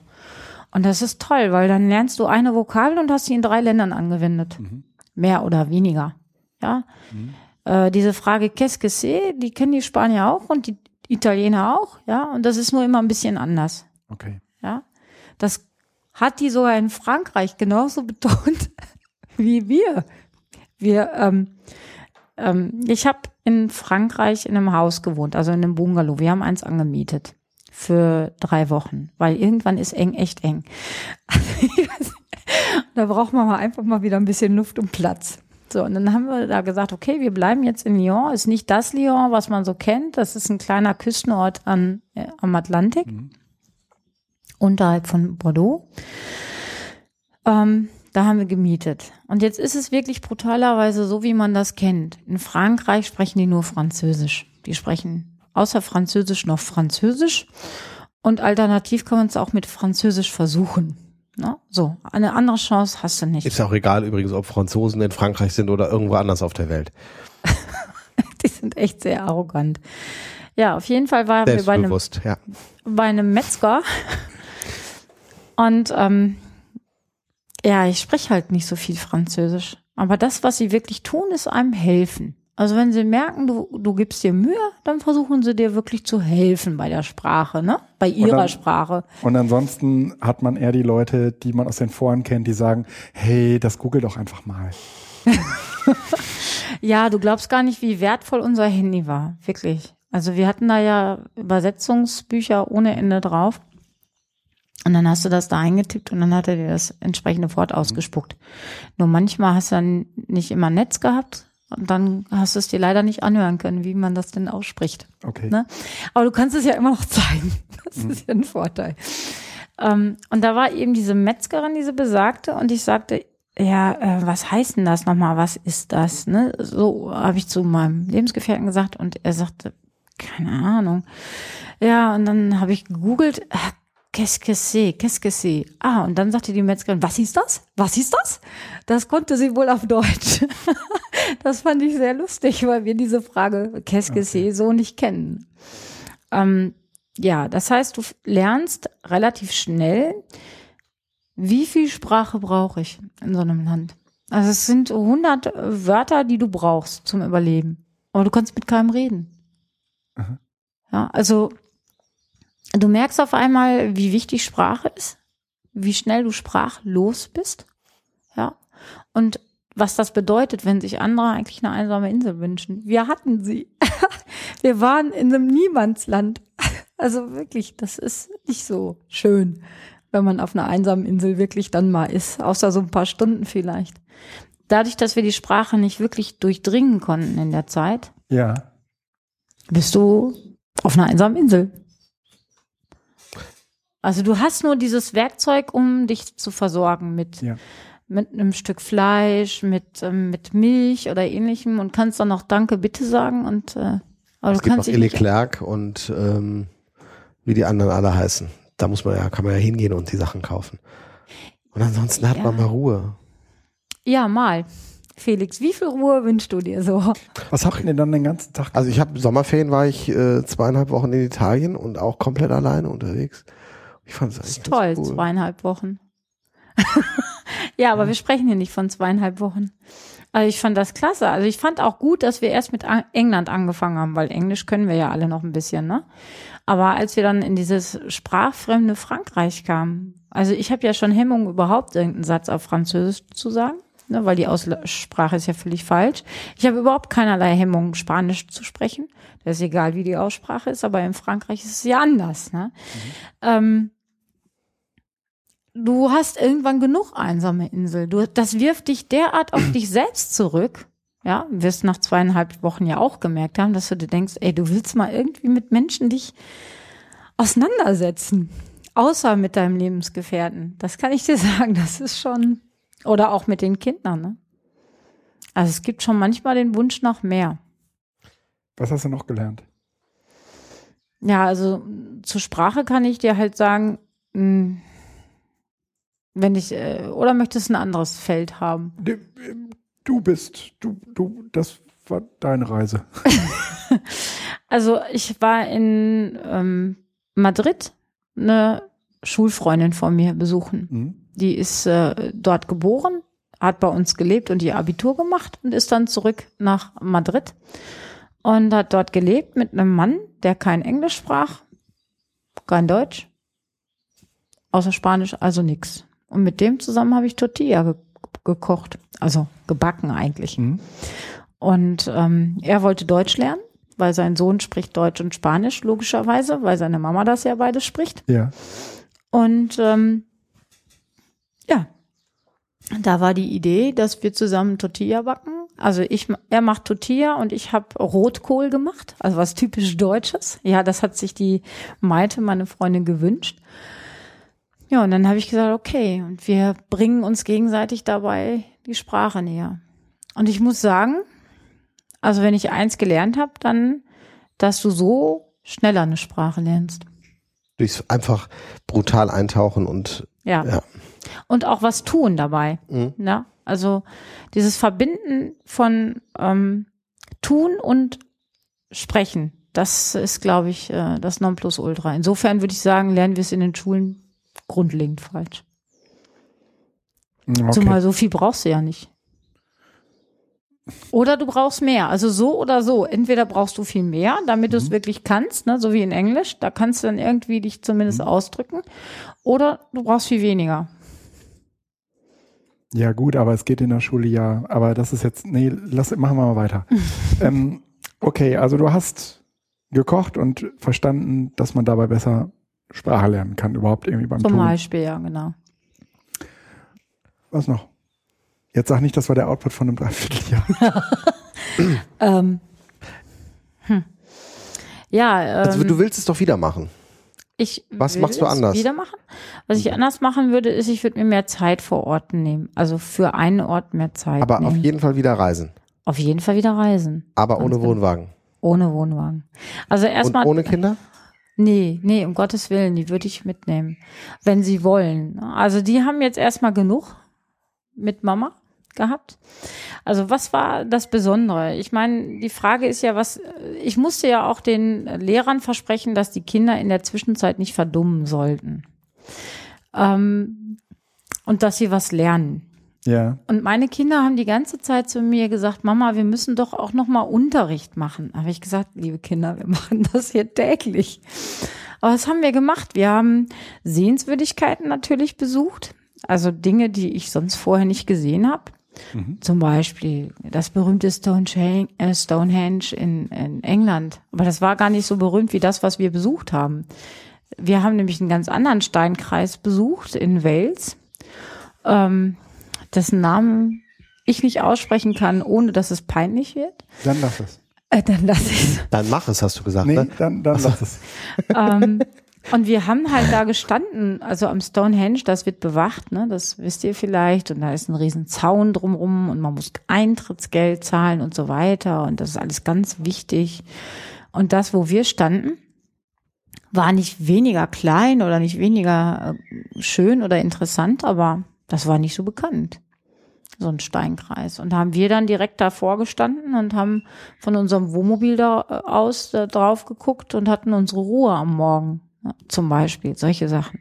Mhm. Dass du halt schöne Orte finden kannst und dann bist du abgelegen und ja, da ist nichts um dich herum. Das ist zum Beispiel auch ziemlich klasse. Was, was haben deine Kinder gelernt? Was haben meine Kinder gelernt? Ja, weil, also jetzt, äh, super, jetzt steht man mit dem Wohnwagen vom Steinkreis. Ja. Und ähm, die äh, 17-Jährige bereitet sich gerade in ihrer Einführungsphase aufs Abitur vor. Ja. Und äh, es ist ja schön, dass man morgens mit dem Blick auf den Steinkreis aufwacht, aber äh, jetzt mal außen vor, ob da möglicherweise magische Energie fließt. Ach, die ähm, haben wir gesucht, ja. Genau.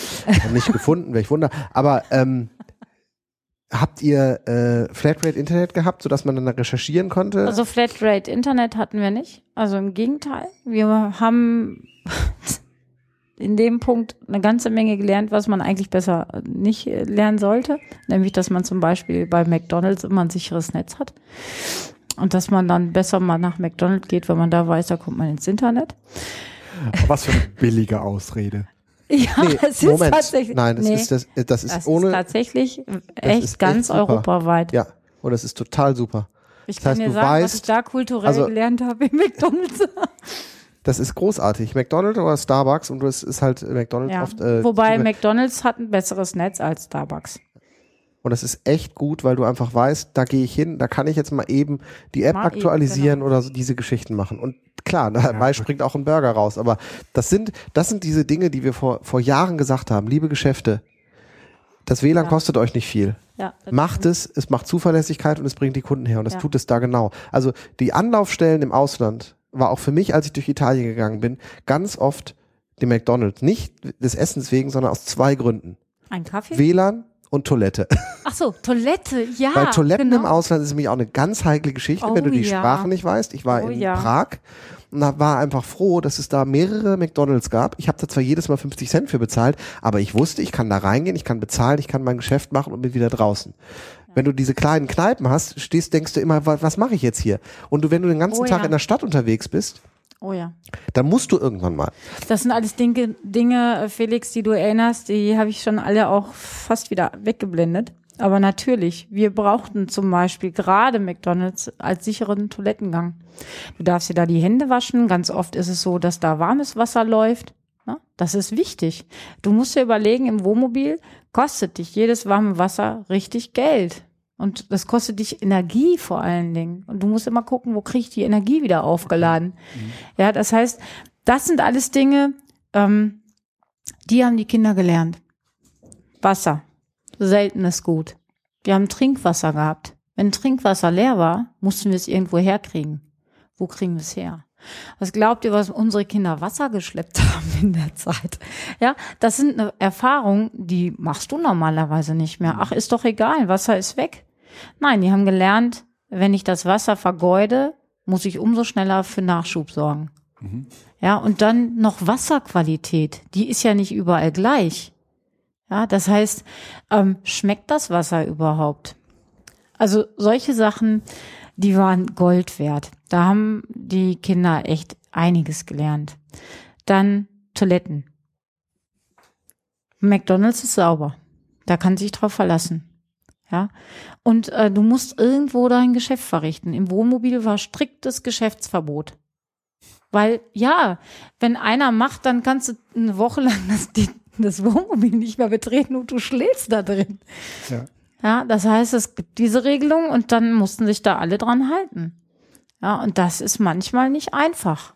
Auch das, geh mal in eine Kneipe und frag mal in einer fremden Sprache, darf ich ihre Toilette benutzen? Mhm. Auch das mussten meine Kinder lernen. Nicht nur die Tatsache, dass sie dann die Sprache anwenden mussten. Mhm. Nein, sie mussten es auch noch überwinden, weil das macht man ja eigentlich nicht. Dann war, dann war McDonald's eigentlich mehr was, eher so wie eine Börse, oder?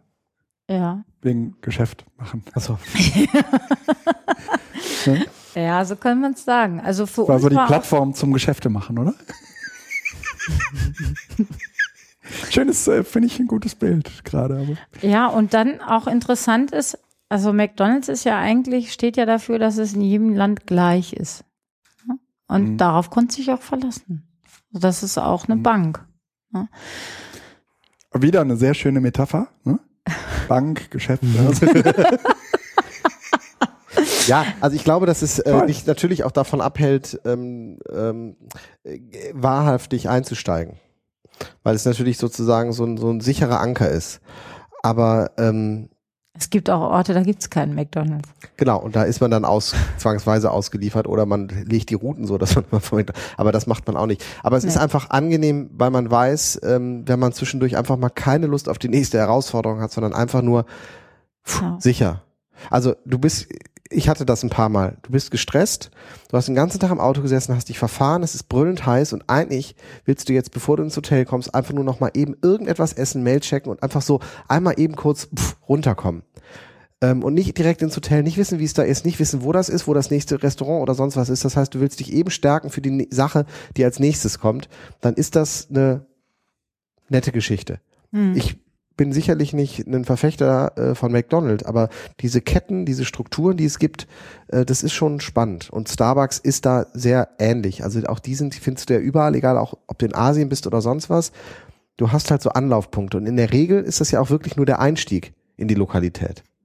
Oh ja. Ne? Also das ist sozusagen, ein, ein, da kommt man hin, da kann man das so grob organisieren und dann gehst du da auch nicht wieder rein, sobald du merkst, dass du auch woanders hingehen kannst. Aber es ist so ein, so ein Einstieg in die, in das. Ich kann ja auch, auch über McDonalds, ey, kann ich dir erzählen, so auch Erfahrungen in Spanien zum Beispiel. Ich war da was erstaunt, das wird es hier überhaupt nicht geben. Da ist ein Vater mit seinen Kindern hingegangen mit seinen Kindern zum Spielen. Der hat die dann da auch rausgelassen und hat dabei das Äpfelchen geschnitten für die Kinder, trinkt sich selbst einen Kaffee und damit ist er fertig. Und das kann man sogar steigern. Da war eine Mama dabei, die hat ihr ganzen Picknickkorb ausgepackt. Und die Kinder spielten bei McDonalds.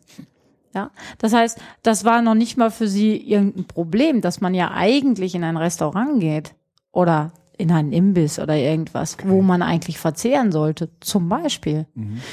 Oder ähm, in Frankreich an der Küste bei Monaco, da traf man sich dann auch schick zurechtgemacht bei McDonald's und aß dann schick seinen Kuchen, die älteren Herrschaften. Klar, woanders war ja nicht mehr zu bezahlen, weißt du? Und dann kann man auch mal ausgehen und so tun, als ob. Und man trifft sich da. Das fand ich, das war auch mal eine ganz neue Sicht auf McDonald's. Muss ich ehrlich sagen. Also das heißt, äh, wir haben ja nicht nur immer äh, geguckt, wo ist unser Netz, sondern du hast auch gesehen, was macht McDonald's mit, seinen, mit seinem Umfeld. Sehr spannend. Was gab es noch an skurrilen Erlebnissen? An skurrilen Erlebnissen. Häng das nicht so hoch. Irgendwie Dinge, ja, de, den, von denen du erzählst, wenn dich Leute fragen, und was hast du in dreiviertel Jahr gemacht? Ha. Ja, die meiste Zeit haben wir ja nach einer Toilette gesucht. Nein, das ist Käse. Also ähm, wirklich in eine andere Welt bin ich gekommen, als ich nach Marokko kam. Also das äh, würde okay. ich schon sagen. Und das fand ich so schade, dass meine Kinder da nicht bei waren. Das wäre zum Beispiel so ein Punkt. Heute würde ich sagen, ich würde die Reise umdrehen. Ich würde in Marokko starten, damit meine Kinder dort das mitkriegen. Mhm. Und zwar aus zweierlei Motiven. Das erste ist, Kinder konnten da trotzdem auf der Straße fangen spielen, obwohl alle auch ein Handy hatten, weil es einfach die Masse an Kindern ist. Mhm. Eine Freundin von mir sagte, weißt du, wenn die Kinder draußen johlen, ist das Handy hier nicht mehr so spannend. Mhm. Da hat sie recht. Das heißt, hier draußen johlen einfach keine Kinder, deswegen ist das Handy noch viel spannender. Das ist das eine. Und das andere, äh, also ich glaube manchmal, wir sehen verschleierte Frauen, ne, ganz oft und denken, wie äh, streng die sind, wie sexuell eingeschränkt sie sind. Und auf der anderen Seite habe ich mich manchmal gefragt, wer ist eigentlich Brüder, ich oder sie? Weil die gleichen Menschen hocken sich auf der Straße hin, einfach so und machen dort ihr Geschäft. Ja, also ja gut, aber das ist ja eher ein Zeichen von äh, nicht, nicht vorhandener Zivilisation. Ja, aber die sind trotzdem genauso streng in ihrem Verhalten dann äh, verschleiert und alles und da ich fand das passte irgendwie nicht zueinander also so alles sehr öffentlich zu machen auf der einen Seite mhm. und auf der anderen Seite ähm, dann okay. so streng zu sein mhm. in der Sexualität und sich zu vermummen und so mhm. weiter zum Beispiel oder die Armut auch das war schockierend, fand ich. So diese Armut zu sehen und zu wissen, du kannst gar nichts helfen. Ne? Habt ihr da noch mit dem Wohnmobil äh, im Wohnmobil übernachtet oder habt ihr auch da so mal in Häusern gewohnt? Also wir haben einmal in so einem Hotel mit übernachtet, wobei das eher so ein, äh, eine Pension war, also jetzt kein richtiges Hotel weil wir auch mal eine Dusche brauchten und auf äh, mhm. Campingplätzen gibt's nur kalte Duschen. Ähm, ja, wir haben auch mit einem Menschen dann näher Kontakt gehabt, der hat uns dann auch zu sich zu Hause eingeladen und da haben wir dann auch gegessen und klassisch, wie das so ist, am Boden sitzend und so. Aber man hat schon auch gemerkt, die haben es versucht, so möglichst westlich zu machen und möglichst zu zeigen, dass sie auch was haben. Aber du hast halt diese Armut schon gesehen. Da war ein Mann, also dieser Mann eben, Ahmed hieß der, ähm, der sprach sehr gut Deutsch Ja. und ähm, die verdienen oftmals damit ihr Geld, dass sie Touristen herumführen und äh, dann sozusagen Prozente bekommen, wenn sie die vermitteln. Ach ja, ja, ja. Oh, das Ja, die ist Schlepper. ne? Und ähm, ja, Ahmed hatte eine kleine Tochter, die war auch sehr putzig. Und ähm, ich, er erzählte dann, dass er noch nie in der Schule war. Er könnte auch nicht schreiben. Mhm. Er sprach vier Sprachen und äh, war insgesamt auch sehr clever. Und da habe ich gedacht, ja, der war nie in der Schule, mein Gott. Und auf der anderen Seite fiel mir ein, ja, das bedeutet ja eigentlich auch nicht viel. Je nachdem, wie dich dein Leben prägt, lernst du dadurch ja viel mehr als durch die Schule, ne? Mhm. Und da habe ich auch gedacht, wie engständig wir so auf diese Menschen gucken, wo wir diese Bildung gepachtet haben, sozusagen. Und das Angebot. Andererseits fand ich es gerade auch schon äh, sehr kennzeichnend, dass du gesagt hast, ähm, was du auf dem Zeugnis stehen hast, dass du Französisch auf dem Zeugnis stehen hast Ja. und sowas. Also das heißt, die Bedeutung dessen, was wir in der Schule da gelernt haben, ist schon groß. Also das ist heute noch identitätsstiftend für dich. Ja. Ne? Also deshalb ist das schon ähm, auch bei allem, was man wir, was, wir so, so schnell fordern, ähm, Schule ist schlecht und engt ein und sonst was. Sie hat uns schon was mitgegeben, was in solchen Situationen dann halt wichtig ist. Und wenn er sagt, ich bin nie zur Schule gegangen, merkt er schon, dass er da offensichtlich ein Defizit hat. Also er geht nicht her Na, und er sagt, hat ich offensichtlich- musste nicht zur Schule gehen, ich habe alles, was wichtig war, gelernt. Das könnte Genau. er auch sagen. Ja, Sondern aber er sagt, ich bin nicht zur Schule gegangen. Und ich glaube, Genau. das ist schon ähm, wichtig, weil es halt auch für diese Gesellschaften ein, ein Zeichen von beginnendem Wohlstand ist, wenn die Kinder zur Schule gehen dürfen. Ne? Also das sind, das sind Oh, unterschiedliche ja. gesellschaftliche Entwicklungen. Bei uns ge- gehen wir dahin und sagen, können wir die Kinder nicht teilweise rausholen? Mhm. wobei ich dagegen wäre, aber das ist noch eine andere Geschichte. Und da geht es überhaupt mehr darum, die, sowas wie eine allgemeine Schulpflicht nicht nur zu postulieren, sondern auch umzusetzen. Mhm. Und damit ist es da im Grunde ein Kennzeichen von, von Fortschritt, wenn sowas möglich ist. Mhm. Äh, wie ist das, wie, wie fühlt man sich da nicht, ähm, also ich selbst war einmal im muslimischen Land unterwegs und habe einfach gemerkt, wow, das äh, macht, bringt mir eine innere Anspannung. In welchem Land warst du? Ich war in Indonesien. Okay. Ähm, das bringt mir eine innere Anspannung. Eine Freundin von mir war äh, letztens auch in Marokko und die haben nach einer Woche, die wollten eigentlich zweieinhalb Wochen bleiben, abgebrochen, Mhm. weil es einfach kaum auszuhalten war. Weil diese, diese, diese Widersprüche, die, ähm, die Art und Weise, äh, du musst 100 Prozent wissen, was du willst, weil Mhm. ansonsten diese Schlepper einfach dich so hin und her schmeißen, dass du wahnsinnig wirst. Mhm. Also du, du du- das ist eine, eine ganz andere Kultur. Ja. Ja, im, jetzt flapsig gesagt, Teppichhandel statt Edeka. Mhm. Ja, du musst wissen, was du willst. Du musst wissen, was deine Fähigkeiten sind. Du musst wissen, äh, welchen Einsatz du bereit bist zu geben und dann auch gehen und knallhart sein und dabei nicht das Gesicht verlieren. Und das sind so hohe Ansprüche, in solchen Ländern zu reisen, als, als verpemperter westlicher Mensch. Das ist echt nicht ohne. Also ich habe ähm, zwei wesentliche Erfahrungen in Marokko gemacht. Die eine, wir hatten ja vorher schon uns äh, Sachen angeschaut und äh, hatten uns vorbereitet.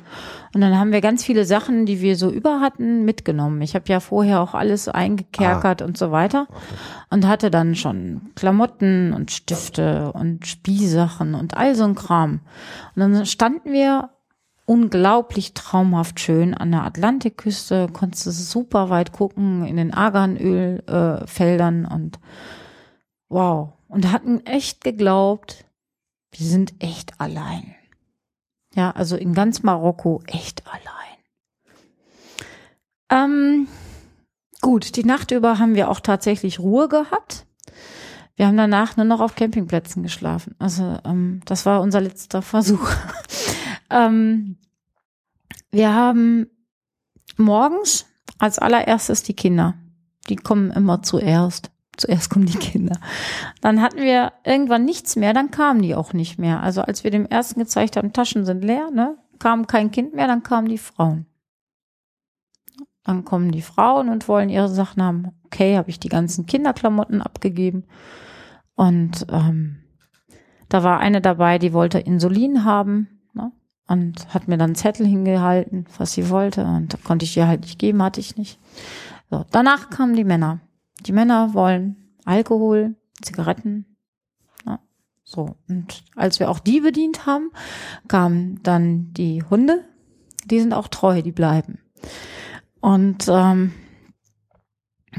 das war für mich insofern zum einen ähm, traurig, weil ich gesehen habe, wie bedürftig sie sind. Ne? Die sehen ja aber auch keinen Wohltäter in uns, sondern nur eine Quelle, die gibt.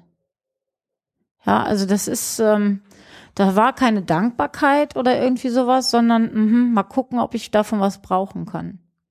Ja, also wo ich dann gedacht habe, ja, ich meine, die brauchen das vielleicht auch dringender als ich und ich gebe das auch gerne, aber ähm, es ist auch so, wir werden immer irgendwie als zum Ausnehmen betrachtet, mhm. die Touristen.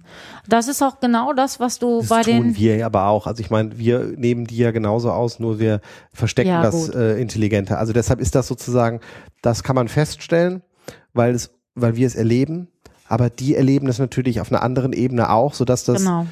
kein, kein monokausaler Zusammenhang ist, nee, sondern nee. das ist, äh, dass es denen so geht, wie es denen geht, liegt ja genau daran, dass äh, genau. wir auf einer anderen Ebene, also das waren wohl, das waren, das waren reiche Völker, das waren reiche Wüstenvölker.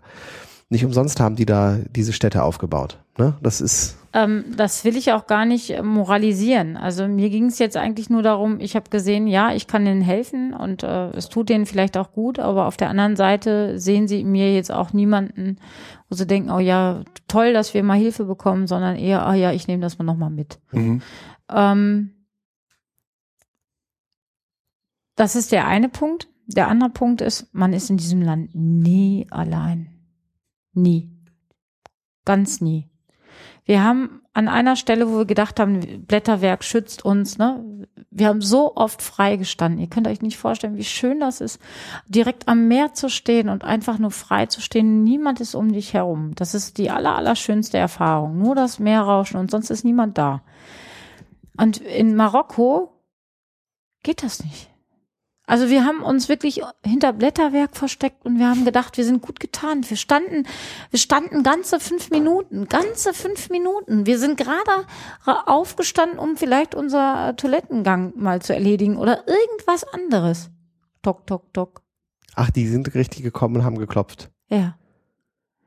Ja, also das ist, also an zwei Stellen sind wir von der Polizei gebeten worden, sie doch zu eskortieren, um sie, damit wir sicher irgendwo schlafen können. Ne? Also das äh, war noch nicht mal böse von denen, die hatten nur Sorge um unser Wohlbehalten. Und äh, andere Male sind wir von anderen Leuten angebettelt worden um Zigaretten, um Alkohol, um irgendwas. Und einmal war mein Lebensgefährte nicht da und da ist mir aber auch ein bisschen schwummerant geworden, weil die gucken auf das Nummernschild und sehen, welche Sprache und sprechen dich in, der, in dieser Sprache an. Du Deutsche, ne? Du Deutsche? Alleine? Hast du Zeit? Ja, ja, das war komisch. Ähm, wobei ich aber Marokko von den Menschen selber her deutlich angenehmer fand als zum Beispiel Ägypten. Das fand ich viel, viel, viel schlimmer. Also diese da war die auch? Ähm, nicht auf dieser Reise, ich war da vorher schon mal mhm. und ähm, da fand ich eher die Art, wie man dort als Frau angesehen wird, und ich war damals schwanger, deutlich schlimmer. Das war diesmal nicht so. Mhm. Na, also das kann ich einfach nicht sagen. Ich habe auch gute Erfahrungen gemacht in diesem Land. Also wie gesagt, mit diesem Ahmed, das war sehr nett. Mhm. Ja, und ähm, mit seiner kleinen Tochter war auch irgendwie sehr süß und auch mal so in eine Familie reinzugucken, wie leben die eigentlich. Ne? Aber ähm, das könnte ich mir ehrlich gesagt hier in Deutschland gar nicht vorstellen. Das, ja. oder? Also das, was du jetzt von Ahmed erzählst, das wäre doch hier. Kennst du Menschen, die sagen wir mal, Leute, die hier auf Urlaub sind, sagen, komm, heute Abend mal zu uns, kochen zusammen? ist, äh, eher Nein, die Gastfreundschaft, aber das, das Problem ist, dass du das auch nicht ähm, ähm, wie, wie, wie hat sich denn der Kontakt entspannt annehmen kannst. Ja. Dass du, du hast direkt das Gefühl, dahinter könnte andere Dinge stecken. Du, du, du, ja. trittst dem nicht wertfrei gegenüber. Das stimmt. Wie, wie, ist denn der, wie ist denn der, der Kontakt zu Ahmed entstanden?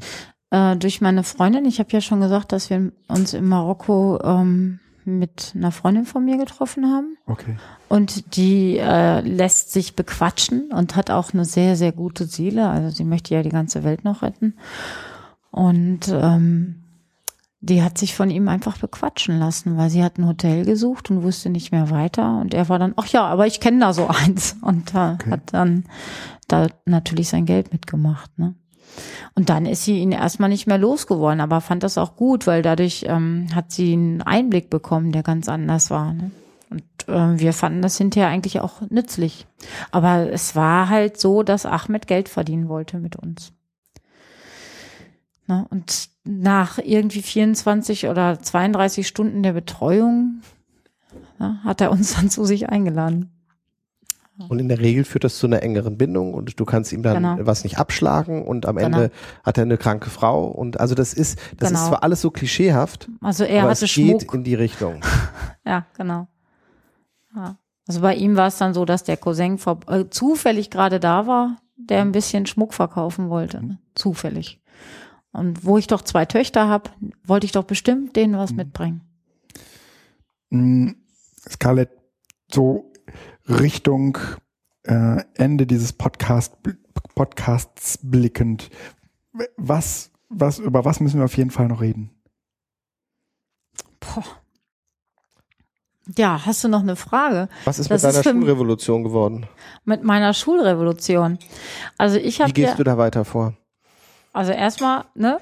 Also ich, ich glaube, dass dieses Sabbatjahr, du hattest ja eigentlich vor, äh, sozusagen da ein Konzept zu schreiben. Ich glaube, das hast du am Anfang auch im Blog gemacht. Ja, das habe ich auch fertiggestellt. Also es ist so eine Art 14-Punkte-Papier genau. geworden. Das, ähm, nachdem meine Kinder ausgestiegen sind, habe ich mir natürlich gedacht, so, was machst du jetzt? Jetzt kannst du dich nicht mehr mit denen beschäftigen. Jetzt musst du dich mit was anderem beschäftigen. Gott, jetzt bleibt nur noch ich selbst. ja, und streiten macht ja irgendwann auch keinen Spaß mehr. Ähm, Nein, dann habe ich halt wirklich mir überlegt, ähm, dieses Papier, wo ich ja auch immer äh, ein Stück weit raus veröffentlicht habe, habe ich gesagt, okay, jetzt schreibst du es mal so, dass du all das, was du an unserem Schulsystem kritisierst, rauslässt. Also all das, was du negativ findest oder wo du immer den Vergleichspunkt zu unserem Schulsystem ziehst, ne, das lässt du jetzt mal alles raus und versuchst es mit sich selbst zu begründen. Also diese neue mhm. Schulidee. Mhm. Nur diese Schulidee, wie könnte gute Schule sein? Und das ist so eine Art 14-Punkte-Programm geworden. Und das jetzt aber mal so eben zack, zack, zack, zack, zack zusammenzufassen ist jetzt ein bisschen schwierig, Felix. Nee, das kann, das Überforder auch, mich nicht. Nein, nein, nein, das ist ja auch, ich habe damals, als ich das gelesen habe, ich meine, es ist ja auch verlinkt, du hast es jetzt ja auch nochmal erwähnt, das bin ich über eine Sache gestolpert und das war eben dein, deine, dein Ansatz, zu sagen, ich versuche es eben nur aus sich selbst heraus zu begründen. Das ist natürlich eine Steilvorlage für jede Verschwörungstheorie, die genauso funktioniert. Das ist in sich ein vollkommen logisches System, hm. hat aber mit der Realität gar nichts zu tun, wenn man es zumindest mal kritisch hinterfragt. Ähm, abgefahrene Schulideen sind ja schon oft entworfen worden. Warum hast du das also gerade in solchen in solchen abgekapselten Sachen? Ne, da ist plötzlich der Mensch wird angenommen als wirklich freiwillig selbst lernt, ohne Motivationsprobleme. Ja, das erlebt man, wenn man das Glück hat, dass man Kinder aufwachsen lässt, so, aber die Realität ist eine andere und sie ist so dominant, auch in der Wirkung auf die Kinder, ja. dass es eben nicht gesetzt werden kann, dass Kinder selbst motiviert lernen, weil einfach die Umgebung sie in eine Richtung im Moment treibt und wir können ja nicht ähm, eine, Insel bevölkern. Nein. Sondern wir sind in Deutschland, wir sind auf der Welt und da gibt es einfach gewisse Probleme. Ähm, warum hast du es trotzdem gemacht? Weil das lässt sich ja, alle Überlegungen lassen sich ja so aushebeln im Grunde genommen. Hm.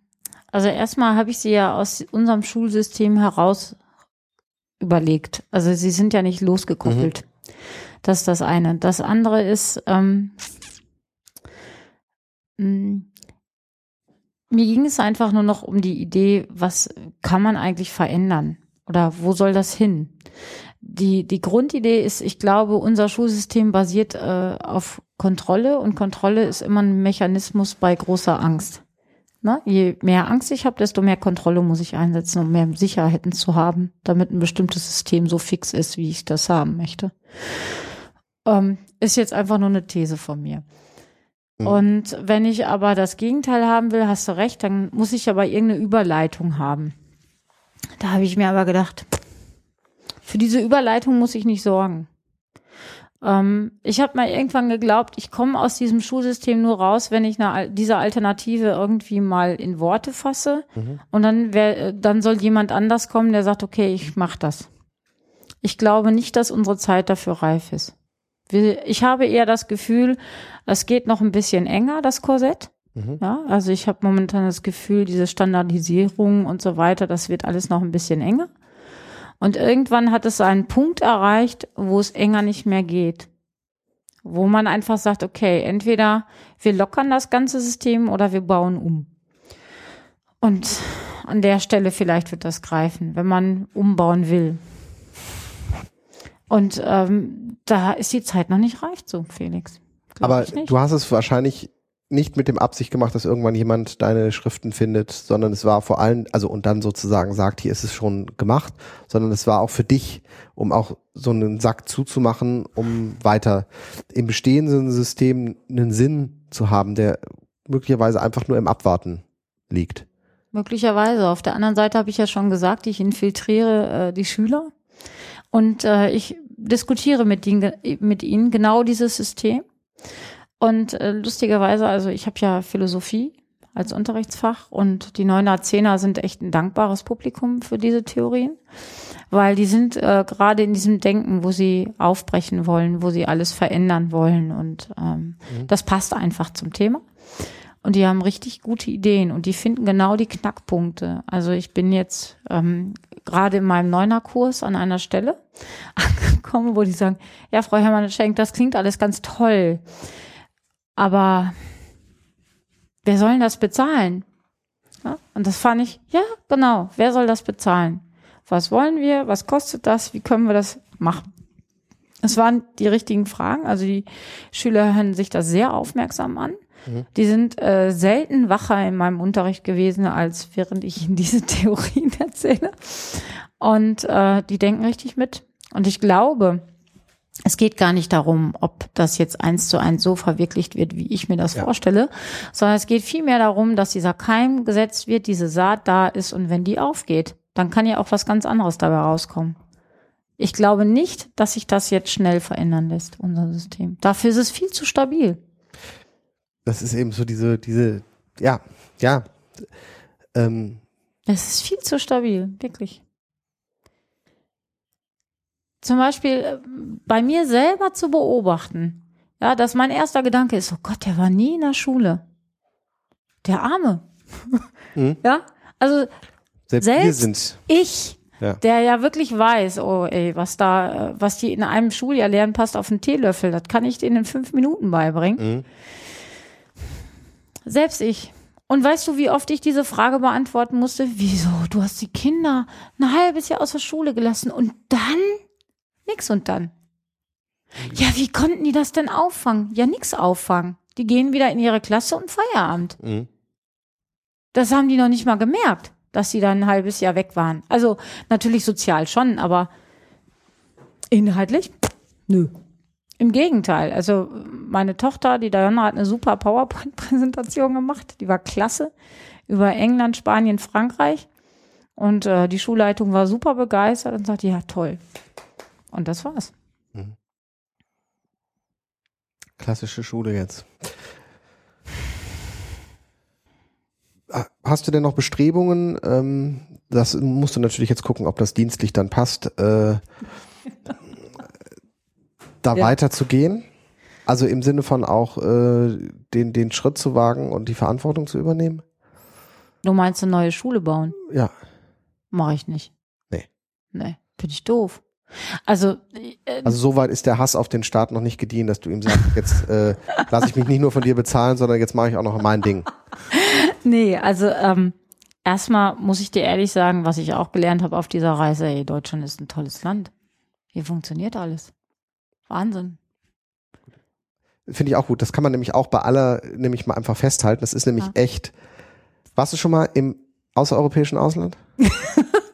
nee. Nee, weil es ist nämlich wirklich, man wow. kommt zurück und weißt du, wenn ich äh, meinem Ich hab, ich hab, Einmal, als ich, als ich aus Marokko wiederkam, die Fähre liegt in Spanien, sagte ich zu meinem Lebensgefährten, Schatz, wir sind wieder in der Welt, in der Wirklichkeit, in der Zivilisation mit heißem Wasser. Ja.